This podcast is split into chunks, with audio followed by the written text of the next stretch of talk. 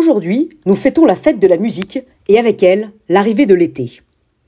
Le philosophe Nietzsche disait à propos de cet art que la vie sans musique est tout simplement une erreur, une fatigue, un exil.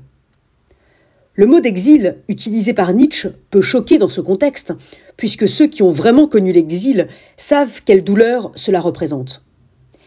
Mais si nous prenons ce mot dans son sens premier, alors oui, nous pourrions dire que nous avons été comme exilés de nos vies pendant ces deux dernières années.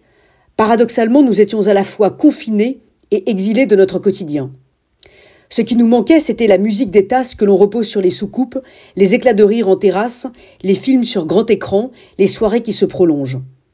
Et après ces longs mois de confinement sans grande perspective, avec les nouvelles déprimantes de ces variants de Covid-19 susceptibles de se démultiplier à l'infini, il nous semble qu'avec la réouverture des restaurants, des théâtres, des soirées, des lieux non essentiels, nous en avons fini avec la vie sans musique.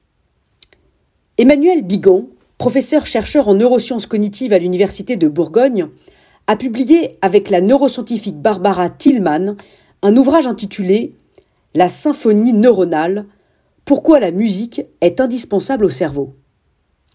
Selon le chercheur, je le cite, on pensait que le, plaisir musical était purement intellectuel et sans substance, mais non.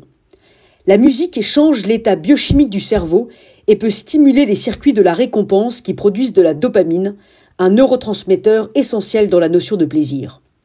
Mais ce n'est pas tout. En plus de changer complètement la production hormonale en profondeur, ces modifications perdurent pendant plusieurs semaines. Ces études scientifiques viennent éclairer d'un jour nouveau des expériences que chacun d'entre nous a vécues celle où entendre une simple musique suffit à nous redonner de la joie, à éveiller un souvenir, à réveiller une époque passée, une personne qui nous manque. La musique n'est pas tellement différente d'une petite Madeleine de Proust qui opère comme par magie un déplacement dans le temps et dans l'espace.